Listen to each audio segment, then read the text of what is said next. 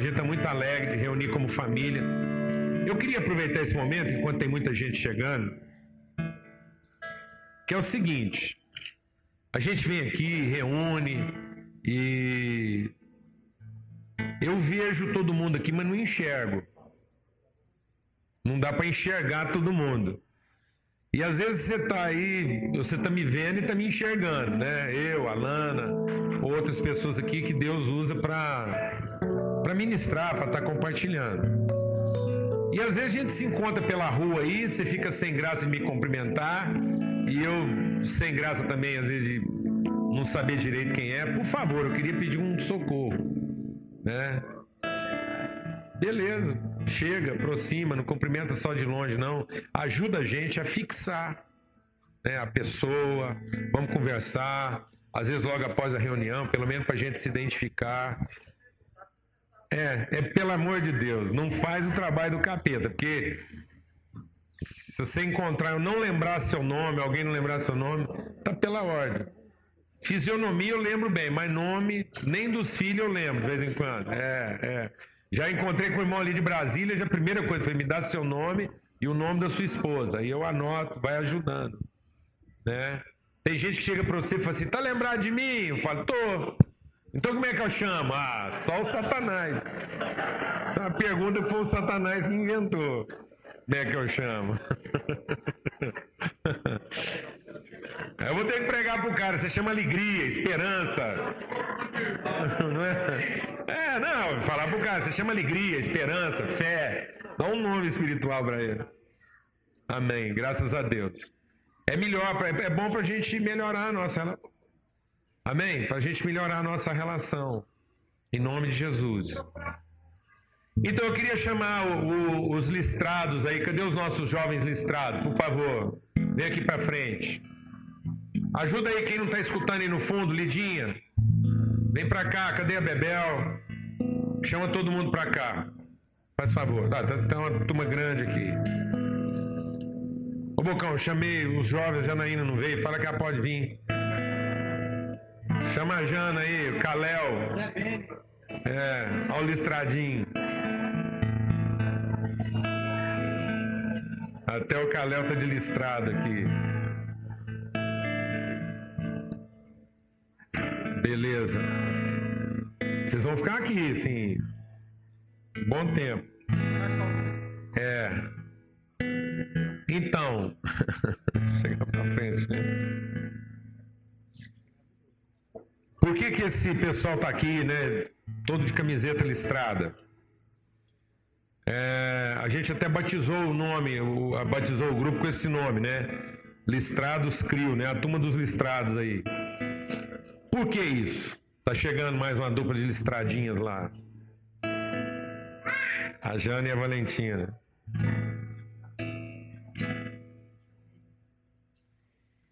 É, Para quem não sabe, né, nós temos uma reunião dos nossos jovens. Eles têm se encontrado todas as quartas-feiras, um pequeno grupo. Então, o pastor Júnior, que está lá coordenando esse grupo, ele não está aqui hoje porque foi para o aniversário da vozinha dele lá, 99 anos, ó. E então ele não pôde estar aqui. Mas toda quarta-feira eles se reúnem lá na casa dele. É, e, e, tem sido uma bênção, né? Tem sido maravilhoso o que Deus está fazendo. E você é convidado. Então, é, se você se identifica com esse grupo, com essa faixa etária aí, com essa turma aí, por favor, esteja lá com a gente. É, e aí o que, que aconteceu? A gente tem tido um relacionamento com um grupo de jovens que está se reunindo também lá em Florianópolis.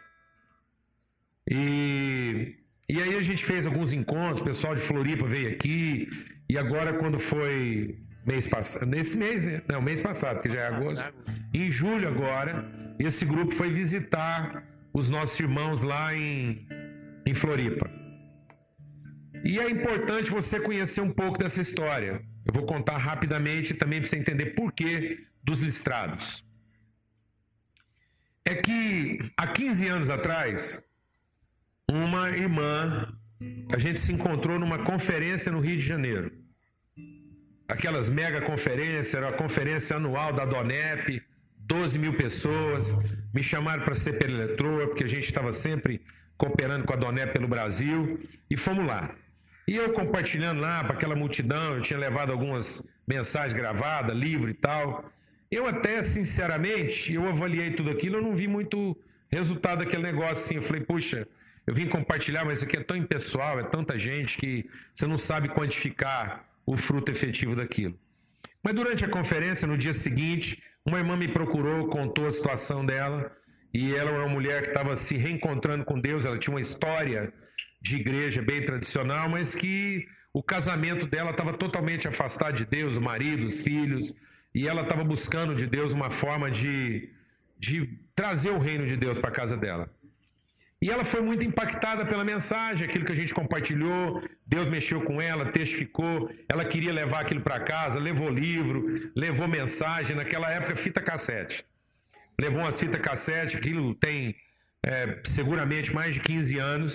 E foi uma benção. De vez em quando ela escrevia, mandava um e-mail, dizia: Ó, oh, tá acontecendo isso e tal, manda mais mensagem. E a gente foi alimentando essa irmã à distância. E aí ela foi dando testemunho: meu marido se converteu, Deus está fazendo uma obra, e eu estou passando as mensagens para ele, Deus está fazendo algo, e foi maravilhoso o que Deus fez lá na vida deles.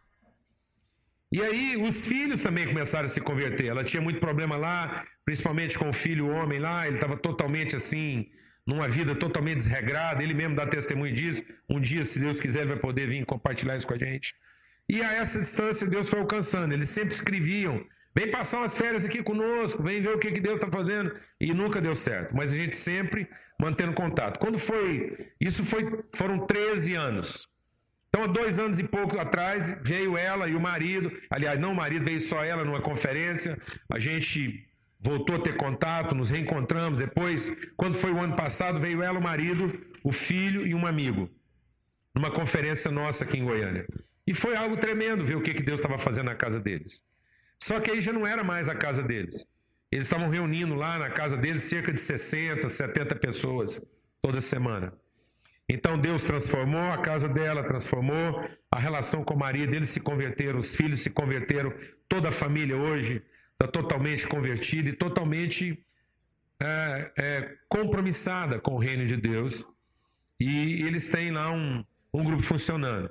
E aí, por que do listrados? Porque uma das palavras que Deus compartilhou conosco né, é, sobre essa relação jovem e o que, que ele quer fazer com os nossos jovens, tem a ver com o testemunho lá de Jacó. Eu não sei se você conhece a história de Jacó. Mas Jacó era trabalhador, ele estava trabalhando lá para o sogro dele, casado. Então ele montou a família dele e agora ele queria tocar a própria vida.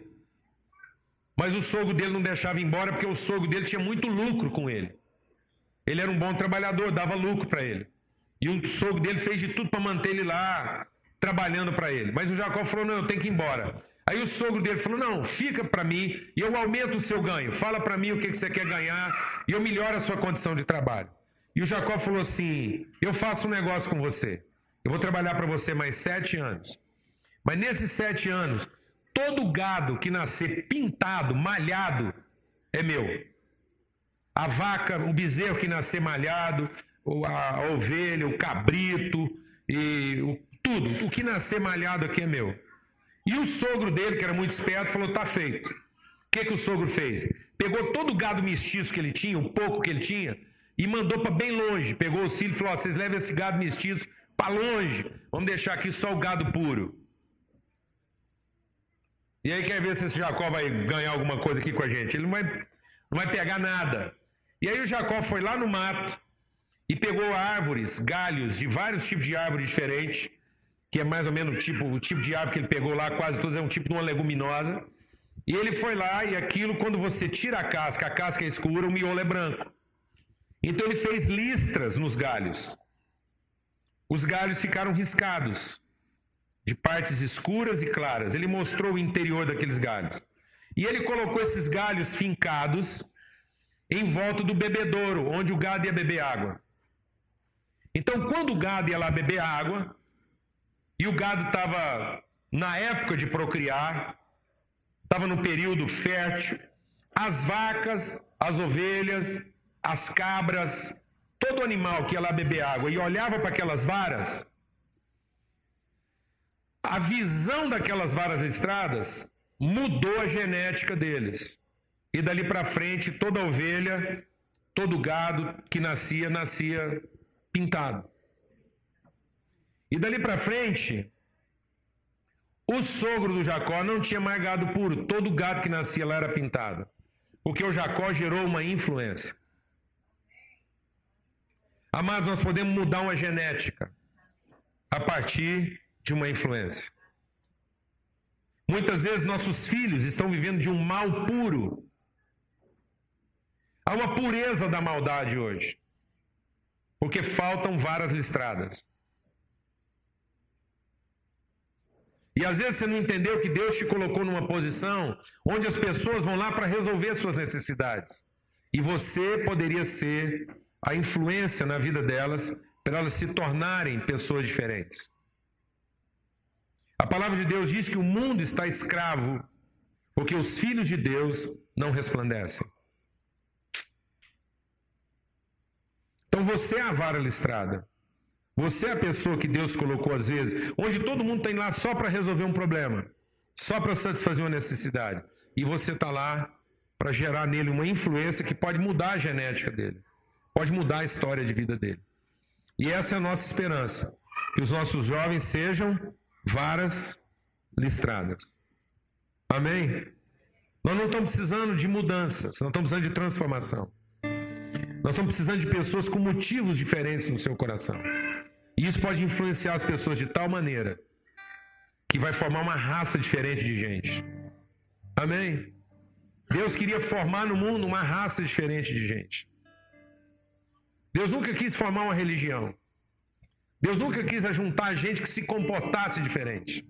Mas Deus quis formar uma família que fosse diferente. Amém? Graças a Deus. Quem vai falar aí agora? Bom dia a todos. Ah, eu só queria é, falar um detalhe que, que me marcou nessa viagem, que depois vocês vão ver o vídeo aí que a gente vai passar, vão sentir um pouco como é que foi. E lá é um trabalho muito bacana, tá, tá começando a, a rodar um, um pequeno grupo que já é grande, de 60, 70 pessoas, então é, é uma congregação já, né? Então isso tem tudo para se tornar, é uma, já, já se tornou uma igreja. E é incrível ver o trabalho deles. E o que mais me tocou nessa viagem foi o fato da comunhão que a liderança tem em si. Eles são um grupo muito pequeno, são cinco pessoas, mais o seu Adilson e a dona Margarete, que são os pais de alguns deles. E a comunhão que esses jovens têm são muito intensa. A vida deles de comunhão, o vínculo de amizade, o vínculo de intimidade que eles têm é, é muito intenso. A, a, eles abrem suas vidas uns com os outros. São os problemas relacionais, os problemas financeiros, ah, tudo. Tudo. Os casados, os solteiros, os que estão querendo. Todas as, as partes da vida deles, eles, eles se abrem. E essa comunhão, todo esse trabalho que a gente viu lá, que é reduzido, mas é um trabalho assim muito intenso, muito assim impactante, é resultado da comunhão deles. E isso vale tanto para nós como juventude que fomos lá, quanto para os jovens que estão sentados aí e todos nós aqui da congregação. Essa vida em comunhão ela é fundamental para que a gente possa seguir em frente, para que a gente possa ter uma vida desembaraçada e ser liberto de algumas cadeias na vida da gente mesmo. Quando a gente se abre aquilo que a gente não quer abrir, aquilo que a gente acha que incomoda, aquilo que você diz para você mesmo, isso eu não abro. Você vira para sua esposa ou para sua companheira e fala: oh, isso a gente, isso a gente não abre. Nessa parte ninguém entra na vida da gente. Essa parte que a gente tem que abrir.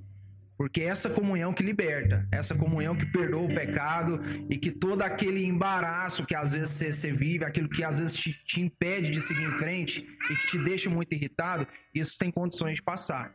Então, foi isso que eu recebi, acho que a maioria também. Essa comunhão é fundamental. A gente quer trazer isso para cá, a gente quer trazer isso para a juventude e que cada um aqui na congregação possa estar tá buscando uma vida em comunhão, um pequeno grupo, um aconselhamento com os pastores, com os líderes e buscar mesmo essa vida de andar com dois ou mais. Amém? É, só para completar isso que o Nathan falou, e que tem a ver com o cântico também que nós vamos aqui, adorar o Senhor, é, como eu disse mais cedo, como nós crescemos e vivemos né, uma vida em igreja cristã, é, foi algo assim muito impactante na minha vida, acho que na vida de todos mesmo, como que o estar em comunhão manifesta mesmo a presença de Deus, porque como nós cremos, né, é o Espírito Santo que nos une enquanto corpo, enquanto família. Né? E a igreja ela é viva. Né? Então, a igreja é aqui, a igreja é lá e a igreja é onde o povo de Deus se reúne. E isso aconteceu lá de maneira muito sobrenatural e a gente pôde entender um pouco mais daquilo que a gente canta, daquilo que a gente crê, daquilo que está na palavra do Senhor. E uma palavra que me remeteu muito a estar lá e é o que a gente tem vivido é aquela palavra de Samuel, é, de Isaías 61, né, que fala que o Espírito Santo está sobre nós nos ungiu para pregar boas novas, curar os enfermos, né? pregoar o ano aceitável do Senhor. E, e, realmente isso é verdade, né? É claro, e isso a gente pôde viver lá de uma maneira intensa. E a gente queria realmente clamar isso aqui nesse lugar também, que a presença do Senhor ela é real? Ele está aqui, que o Espírito Santo está no nosso meio. Nós temos liberdade na presença do Senhor para adorar, para clamar a presença dele e apregoar tudo isso que está na palavra de Deus mesmo, independente de idade, de lugar, de forma. Amém? Vamos cantar esse cântico e depois a gente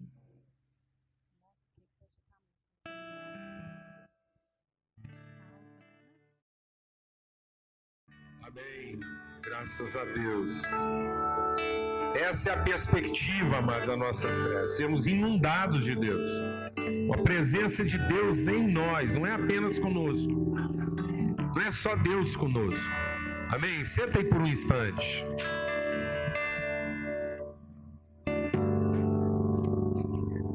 O que é importante a gente entender aqui essa manhã? A gente recebeu aqui o testemunho, estamos recebendo. É interessante isso, né? Sabe o que tem sido maravilhoso nessa relação dos nossos jovens com os jovens lá de Florianópolis? É que eles lá foram gerados a partir daqui. É engraçado isso. É como se você tivesse filhos criados em casa que de repente encontra com um irmão que foi criado distante, longe. Aí esse irmão enfrentou mais dificuldades. Ele enfrentou mais dificuldades. Um dos jovens de lá, presta atenção nisso. Um dos jovens de lá virou para mim e falou assim: Deve ser muito difícil ficar lá perto de vocês, né? Eu falei: Por que, que você acha difícil? Ele falou: Não, porque lá tá tudo pronto, né? Lá os jovens estão sempre achando que alguém vai resolver as coisas por eles porque está tudo pronto. Eles nasceram numa casa onde está tudo arrumado. E a responsabilidade nunca é deles. Para nós aqui foi mais fácil. Porque se não fosse atrás, ninguém ia fazer pela gente. Nós recebemos a palavra, guardamos a palavra no coração e tivemos que acreditar que ela funciona. E é isso que a gente está entendendo, na boa. É por isso que está sendo importante para os nossos jovens aqui, porque o que mais impactou o coração deles aqui foi isso, não foi? É perceber que eles não ouviram nada diferente do que está todo mundo recebendo aqui. A única diferença é que eles tiveram que se sentir responsáveis. E às vezes é isso, a gente se sente carente o tempo todo, mas não se sente responsável o tempo todo. Não é verdade, amados? Então lá eles tiveram que substituir suas carências pela responsabilidade. Em nome de Jesus. Entender isso, agarrar isso. Amém? E fica em pé quem não sai não. Pode ficar aí, o agita e faz parte. A gente queria ouvir um testemunho aqui do Enzo. Né? Nesse contexto, não é verdade? A gente acha bom receber a bênção de Deus. Até que a gente tem a sensação que parece que ela vai ser arrancada da nossa mão. E a gente acha que porque foi a bênção de Deus, nós não temos que lutar por ela. Que Deus está aqui para fazer nossos caprichos e simplesmente dizer: olha, tá, estou te abençoando, e só porque Ele me abençoa, aquilo não vai representar luta na minha vida. Com os filhos são assim. A gente acha que se rezar por eles o tempo todo, tá tudo certo. E a gente não tem que lutar junto com eles, não tem que gastar tempo, não tem que sofrer, não tem que chorar junto, não tem que viver a danação junto. Alguém está entendendo o que eu estou falando ou não? Eu queria ler um texto da palavra de Deus com vocês antes de a gente estar tá tomando a ceia aqui hoje juntos, entendendo esse momento. Nós vamos passar. Vamos passar durante a ceia, tá bom? Porque senão nosso tempo aqui não vai dar. Então nós vamos otimizar nosso tempo aqui. É porque o Natan está me dando um toque lá da gente passar um vídeo do que foi a viagem em, em Floripa, para vocês terem uma noção lá e receber esse testemunho. Nós vamos passar durante o momento da ceia, porque enquanto a gente está ceando, a gente está vendo o vídeo junto, tá bem? A gente é multifuncional aí. Amém. Abra sua Bíblia lá no livro de Números, lá no Velho Testamento. No livro de Números, que conta a história do povo de Deus lá, desde a saída do Egito em direção à Terra Prometida. Você se lembra bem da história, uma história bastante conhecida, né? A história lá do povo judeu que ficou durante 400 anos escravo. Deixa Deus ministrar o seu coração aqui. Vamos entender essa história. Às vezes a gente olha para o Velho Testamento e a gente não entende o aspecto pedagógico. Muitas vezes a gente acha que o Velho Testamento está aqui para a gente imitar as práticas. A gente vai lá no Velho Testamento e pega o de pior que tem lá no Velho Testamento.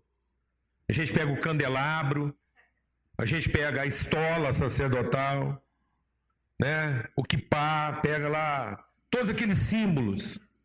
Então, o cara, em vez de ir lá no Velho Testamento e aprender a lição, ele vai lá e pega um pedaço de pano, um pedaço de ferro. É. Isso é triste. Isso é triste.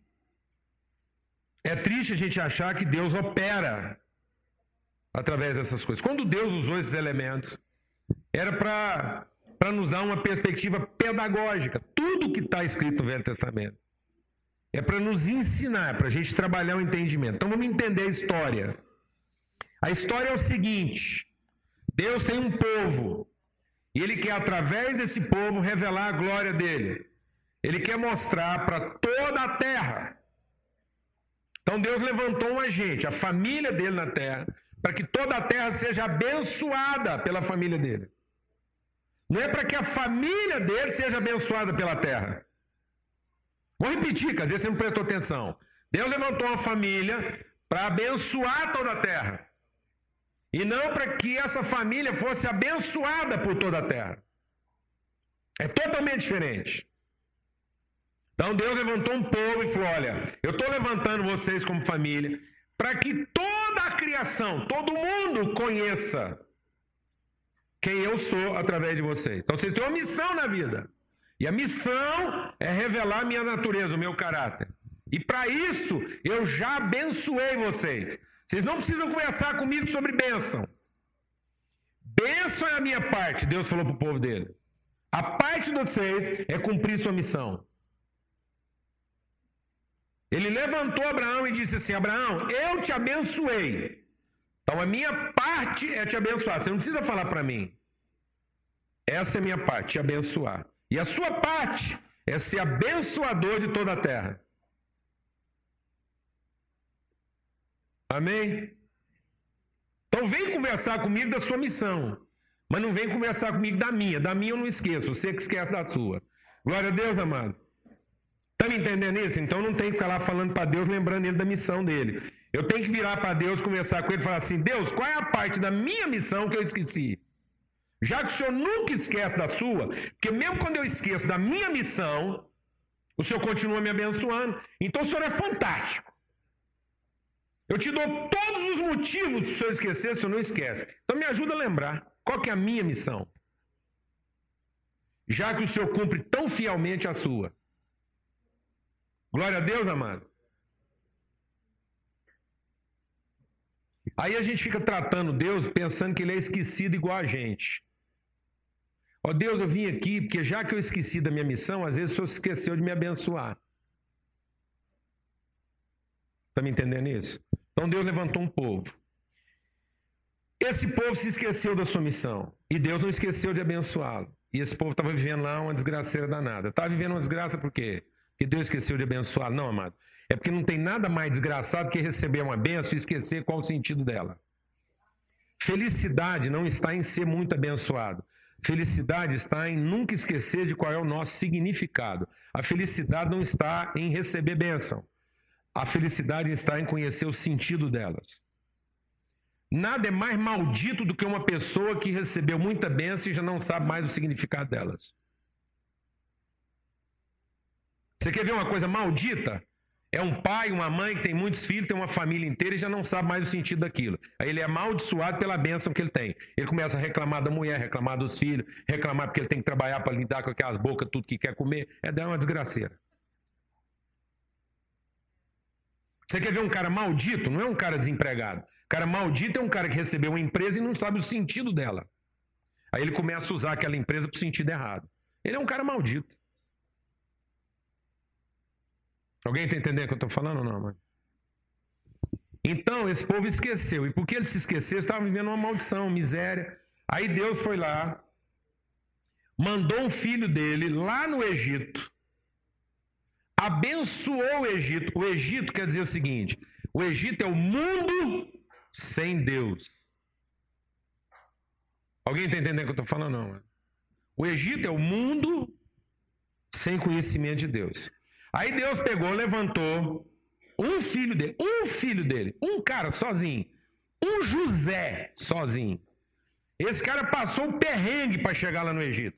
Ele tinha tudo para acreditar que Deus estava contra ele, não a favor.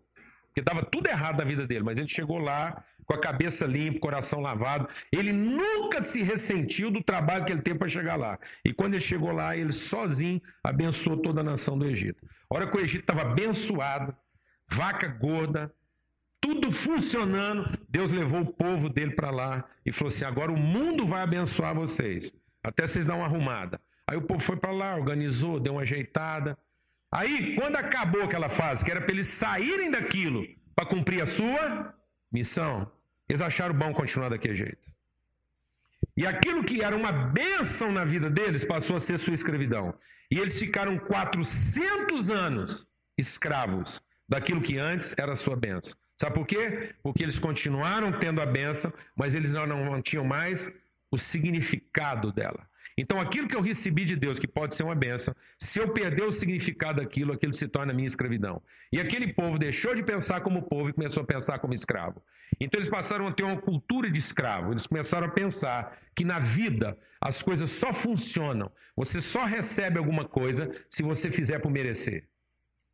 E eles ficaram escravos. Eles se esqueceram que tudo que eles tinham recebido no Egito no início não foi porque eles mereceram. O Egito trabalhou para abençoar eles. Então tudo que eles receberam de Deus foi bênção, foi dádiva, foi uma providência e uma previdência de Deus em favor dele. Mas eles gostaram tanto do que estavam recebendo que eles acharam que aquilo tinha preço, que eles tinham que pagar para continuar desfrutando aquilo e se tornaram escravos da sua própria bênção. Alguém está entendendo o que eu estou falando ou não? E isso impregnou, foram gerações inteiras um filho depois do outro, depois do outro, depois do outro. Então isso se tornou uma cultura. Então esse povo estava agora com a cultura de maldição. Qual era a cultura de maldição? Eles acham que tudo que eles quiserem de bom depende do esforço deles.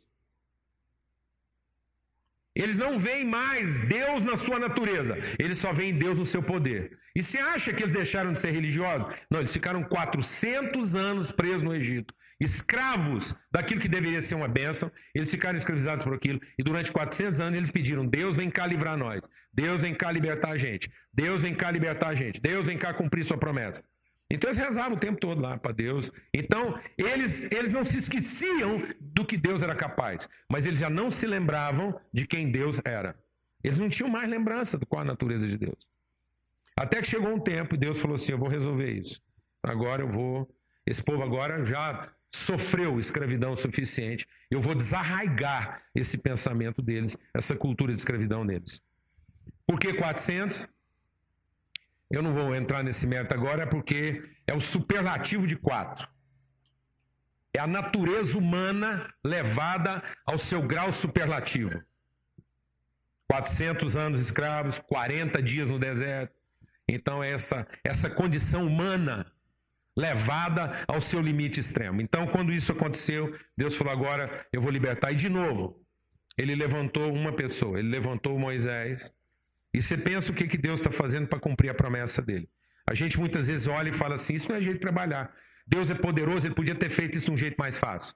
Deus é poderoso, ele podia ter resolvido o problema de Israel lá, sem ter usado o Egito, sem ter usado José. Ele podia ter usado José sem o José passar por todas as dificuldades que ele passou. Ele podia ter libertado o povo do Egito sem ter que levantar Moisés, separar o menino da mãe dele, mas não, Deus fez uma promessa: vou levantar Moisés, ele será o redentor do meu povo. E, no entanto, ele era o redentor, foi levantado por Deus, Deus usaria a vida dele para libertar o povo. No entanto, ele foi separado da sua mãe. Você imagina o que, que a Joquebed ouvir lá que aquele menino ia ser usado por Deus para libertar o povo dele, e ela tem que fazer um cestinho para colocar aquele menino no meio do rio Nilo. Provavelmente aquela mulher teve que pedir licença por dois ou três alligator, porque não é nem jacaré que tem no Nilo. Jacaré é essa coisa vagabunda que nós temos aqui no Pantanal. Lá nós temos o ancestral dele. Cada jacaré do Nilo dá três, quatro dos nossos aqui. Aí ela põe esse menino, recém-nascido, uma semana de vida, num cestinho de palha. Depois vai educá-lo. Até esse cara ter quase 40 anos de idade sem nunca poder falar para ele que era a mãe dele. Dorme com esse barulho. Porque eles tinham esperança. Que Deus é fiel para cumprir sua promessa. Passaram por tudo isso. Moisés se levantou, tirou o povo do Egito, libertou, enterrou o faraó no mar. Olha que história maravilhosa. E agora esse povo chega na promessa.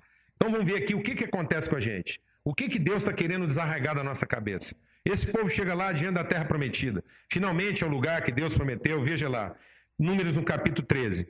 Diz assim: quando, verso 17: Quando Moisés os enviou para explorar a terra de Canaã, disse-lhes: Subam ao Negueb Escalai as montanhas, vai lá para um lugar alto, veja isso de cima. Eu vou te dar uma visão de cima do que, que eu prometi para você. Deus quer te dar uma visão de cima do que, que Ele prometeu para você.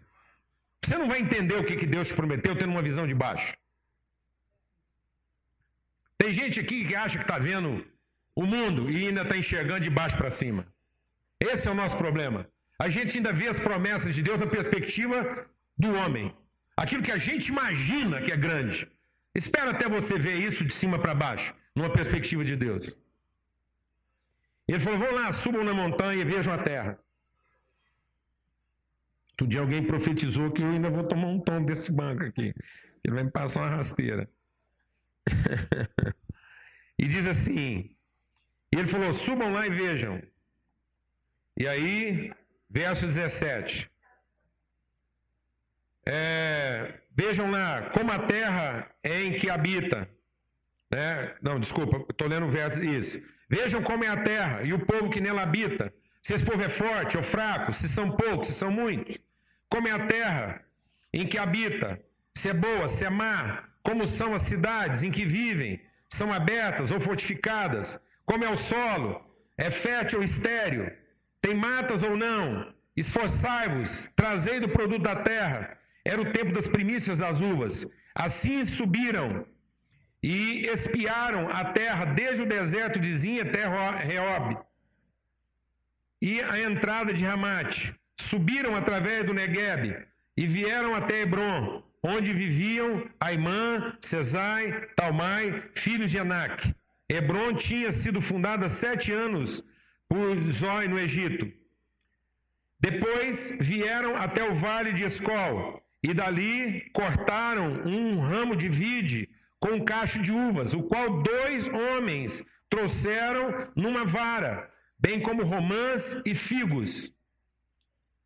Chamou-se aquele lugar o Vale de Escol, por causa do cacho que dali cortaram os filhos de Israel. Ao fim de quarenta dias voltaram de espiar a terra. Vieram a Moisés e Arão, veja de novo, quarenta dias. Vieram a, a Moisés a Arão e a toda a congregação dos filhos de Israel, e deram-lhes conta a eles, bem como a toda a congregação, e mostraram o fruto da terra.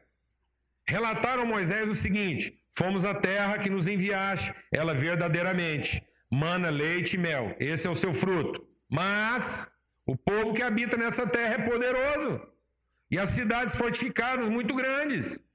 Também vimos ali os filhos de Anak, os amalequitas habitam na terra de Negueb. Os heteus, jebuseus, amorreus habitam a parte montanhosa e os cananeus habitam junto ao mar e ao longo do Jordão.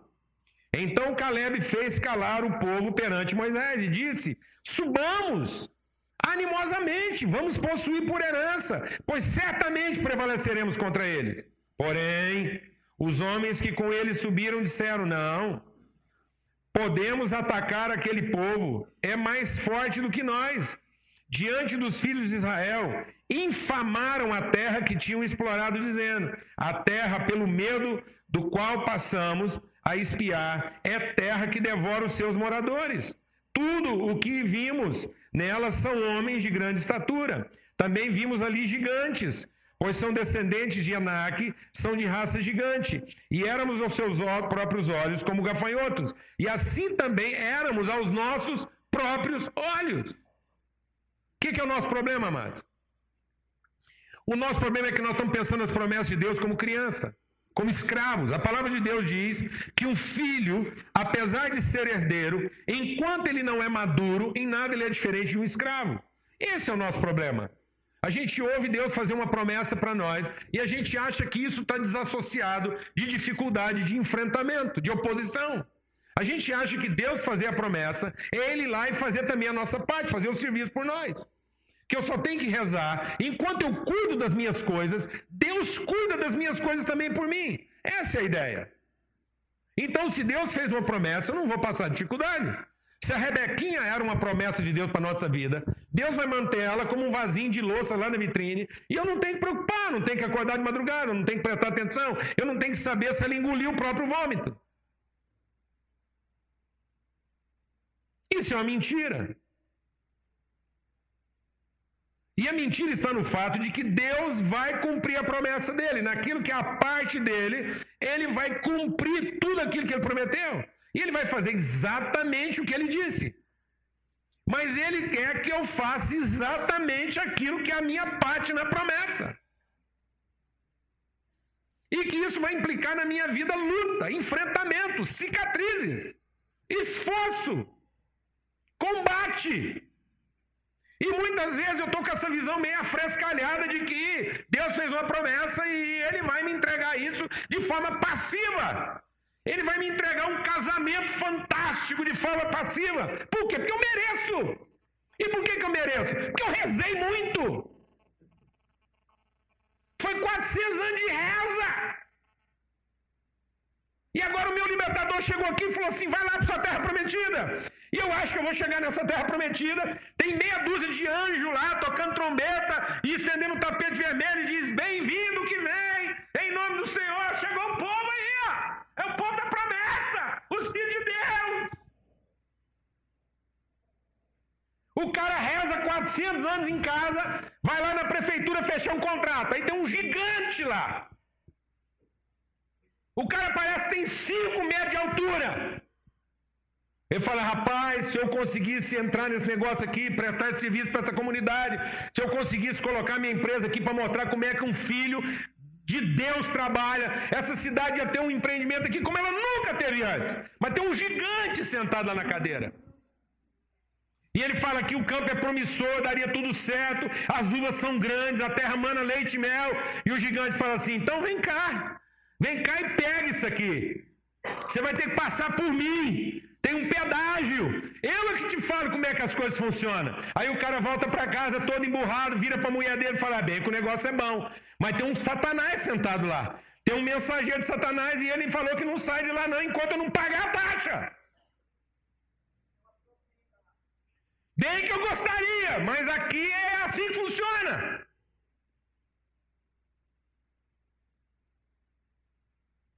E por que nós pensamos assim, amados? Eu vou te falar por que nós pensamos assim. Porque foram 400 anos de escravidão. E sabe por que foram 400 anos de escravidão? Porque nós achamos que tudo na vida é bênção. E não trabalho. E não responsabilidade. E não enfrentamento. Que Deus está aqui para nos dar todas as bênçãos que nós queremos para a gente ser feliz.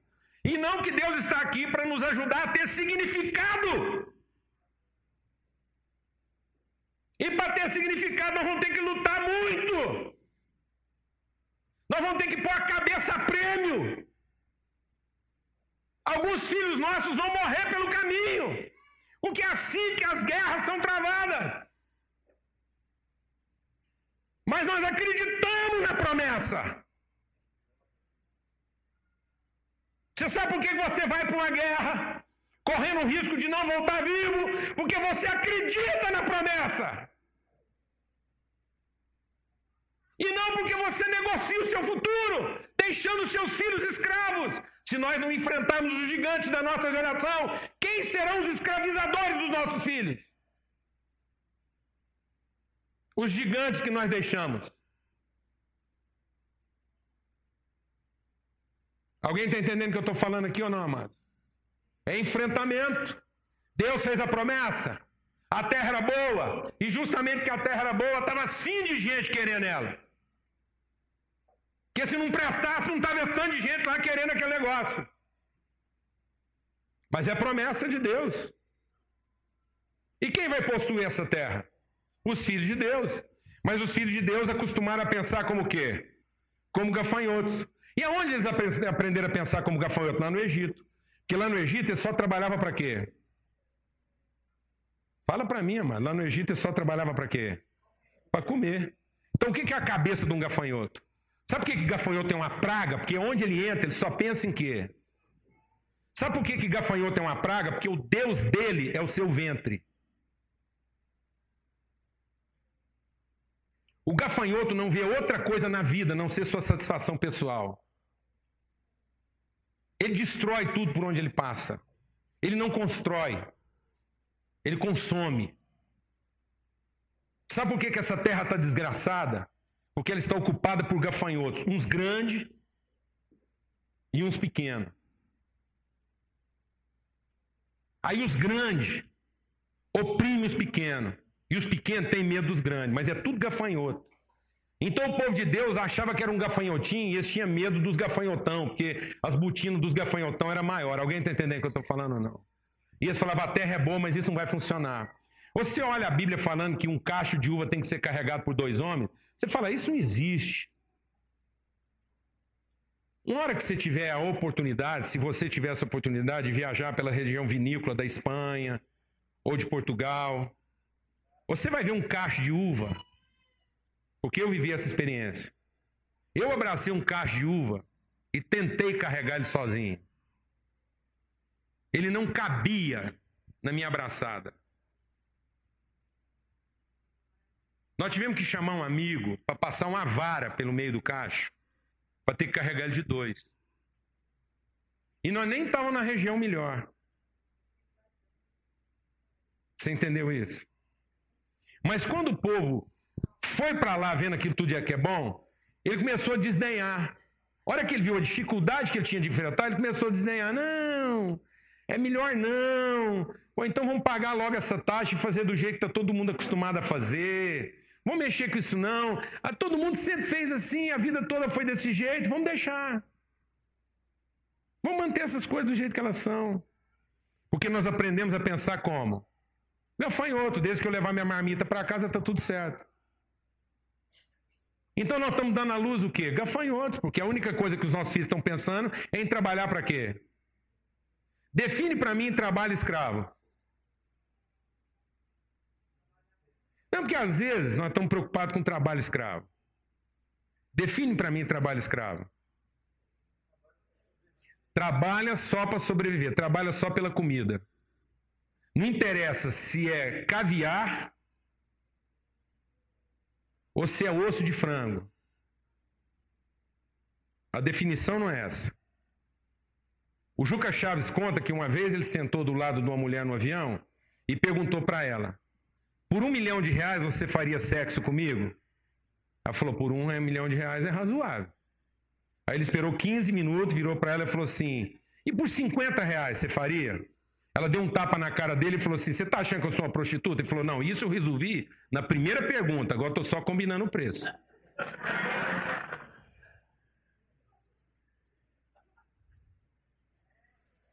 Amado, o que define trabalho escravo não é a qualidade da comida que eu estou comendo, é o espírito pelo qual eu estou comendo. Se a única razão do meu trabalho é a minha subsistência, eu me tornei escravo do meu trabalho. Ele não representa mais o meu significado. Ele não representa mais a minha missão. Ele não representa mais a forma como eu quero ocupar essa terra.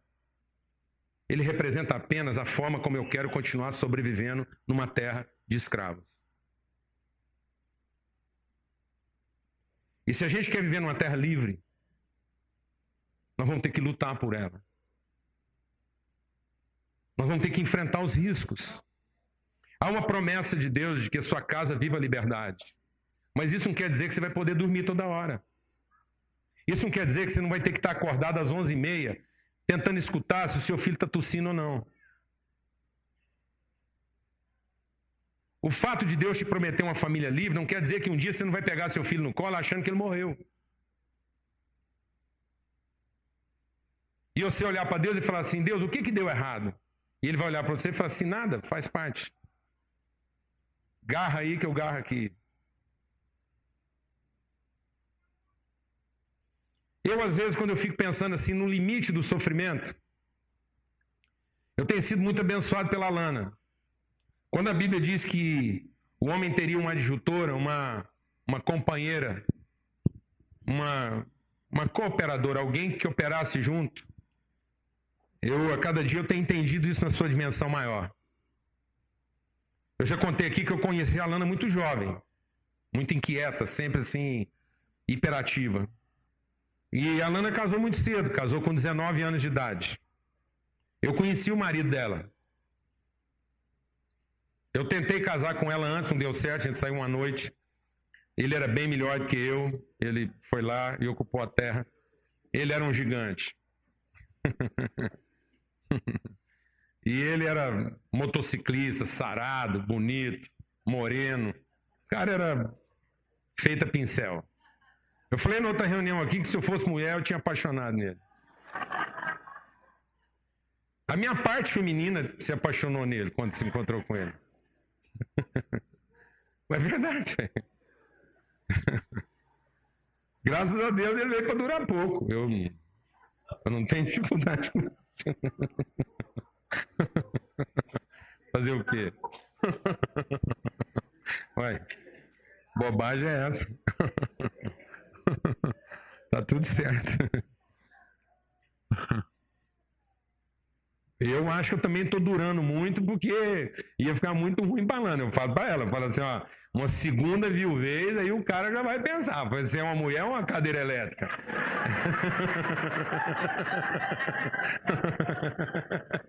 Não é? Então eu tô, Deus está prolongando meu dia na terra, pra, também, já pensou? Mas Voltou. Ah, mas é isso, é a luta. É a luta. Eu estou compartilhando aqui porque é batalha, é enfrentamento. E aí, a Alana vivia uma vida, era o sonho, estava tudo certo lá, casou nova, 19 anos, ele 20 e poucos, um trabalhador, foram enfrentar a vida deles lá, tocando o negócio deles, lutando, dando tudo certo. O Lindomar morreu fazendo o que ele mais gostava, que era andar de moto. Num acidente mais imbecil que você possa imaginar. Ele andando de moto na Praça Central de Berlândia, domingo à tarde, três horas da tarde. Ele empinou a moto, a moto caiu em cima dele, esmagou o peito, ele morreu asfixiado na frente dos amigos. Morte instantânea, não teve o que fazer por ele. Alana se converteu, tinha um menino de três anos de idade. Três anos de idade. O John Lennon. Menino lindo, lindo, lindo, tudo certo. Filho do Lindomar com a Lana. Não podia ser feio, não podia ser desarrumado. Menino era coco. A Lana convertida, acabou de experimentar Deus, está tudo certo. Vamos para as promessas de Deus. Seis meses depois, o menino morre. Atropelado por uma mulher embriagada. O que, que a Lana fez de errado? O que está dando errado nessa história? Está dando errado nessa história? Não é uma promessa? Não é uma terra prometida? Não é uma terra que manda leite e mel? Está ocupada de gigantes, essas coisas acontecem. Esse é o nosso enfrentamento todo dia. O menino estava na porta de casa. Não atravessou a rua, não, ele morreu na calçada. Brincando com outras crianças. Cheio de senhorinha de 70 anos lá, Sabe aquelas coisas de cidade pequena, aquelas mulheres sentadas na calçada? Hã? Terça-feira à tarde, seis horas da tarde, os meninos brincando, os netinhos tudo junto ali. A mulher embriagada, uma hora totalmente improvável. Isso era quatro horas da tarde, no meio de semana. Ela fez uma curva no chevette dela, uma curva longa, uma avenida dobrada. Ela estava tão ruim que ela não conseguiu virar o carro, o carro foi fazendo uma curva longa, longa, longa, até subir na calçada, já quase parando. Aquele pulinho que ele deu no meio-fio foi suficiente para o para-choque acertar a fronte do John Lennon, ele morreu na hora. Sem um arranhão, não precisou nem costurar, não deu um ponto. Não teve nada quebrado. Ele apagou ali, na calçada, como uma vela que você sopra. E sabe qual a promessa de Deus para a vida da Lana? Quando ela se converteu lá na morte do marido dela, mais bem-aventurada é a viúva do que a mulher casada, mais bem-aventurada aquela que não tem filhos do que aquela que é fértil, porque eu a tomarei por esposa e farei dela alegre mãe de muitos filhos. Menos de dois anos depois, a gente estava tomando conta de mais de 500 crianças. Porque tem uma promessa de Deus. E essa promessa às vezes arranca pedaços da gente. É uma terra para ser ocupada. É uma luta a ser travada. Há um enfrentamento. A vida que nós desejamos para os nossos filhos, o lugar onde eles vão viver a graça, o favor e a bênção de Deus está ocupado. E sabe por que os melhores lugares da terra estão ocupados por gente indigna? Porque não apareceu gente digna para reclamar essa terra. Porque todo mundo que aparece, aparece para negociar. E sabe por que negocia? Porque são escravos. Querem trocar aquilo por um prato de comida, não interessa o tamanho dele. Não interessa se a comida que você está comendo está num prato de ouro não interessa se dentro desse prato de ouro você está comendo filé mignon. Podia ser uma marmita de um litro de pet cortada.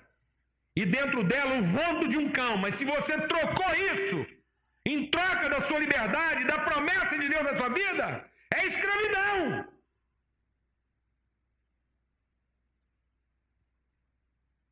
Deus fez uma promessa e nós vamos ter que lutar por ela.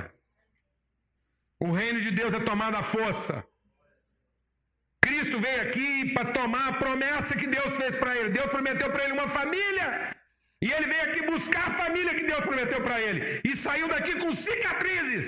E durante toda a eternidade, ele carrega cicatrizes da sua luta. Porque creu na promessa. Não espere vencer essa luta sem cicatrizes. E não pense que porque Deus fez uma promessa você não vai ter que lutar. Em nome de Jesus. Amém, amados? Esse é o nosso privilégio. Nós vamos tomar a ceia juntos aqui hoje.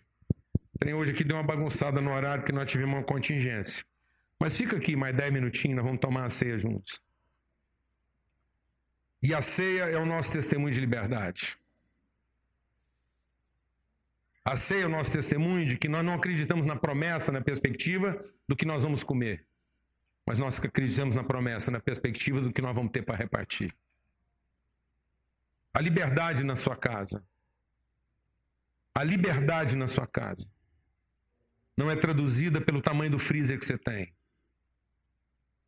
A liberdade na sua casa só será traduzida pela quantidade de pessoas que se assentam ao redor da sua mesa.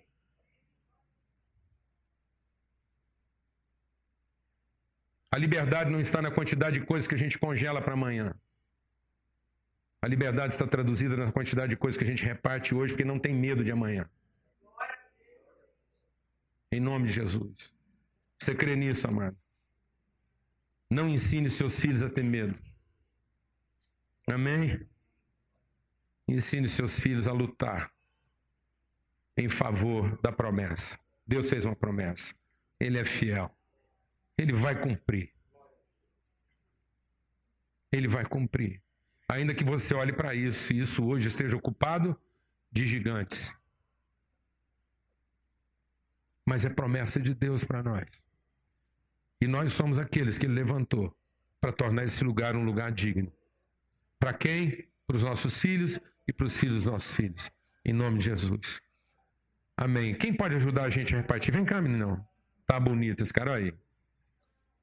O Lindomar era mais ou menos isso aqui, não era, amém? Vocês têm uma noção eu estou falando. Amém. Amém. Vamos dar graça aqui, repartir o pão. Ajuda a gente aqui. Vem cá, Douglas. Vem cá, vamos ajudar a gente aqui. Vem cá, filha, ajuda aqui. A gente quer ter gente nova repartindo esse pão aqui hoje. Vai lá, pega lá. Senhor, muito obrigado por esse tempo. Obrigado pela partilha do pão, do cálice. Em nome de Cristo Jesus, em nome de Cristo Jesus. Que a gente possa vencer nossos medos interiores. Que a gente possa vencer essas barreiras que estão dentro de nós. A gente vê gigantes diante de nós porque a gente vê a gente mesmo como gafanhoto. Ó Deus, nós vamos possuir a promessa, não pelo poder que temos, mas pela autoridade que recebemos. O Senhor nos deu autoridade para trazer o reino de Deus na terra. E nós queremos fazer isso em favor das pessoas. Em nome de Cristo Jesus.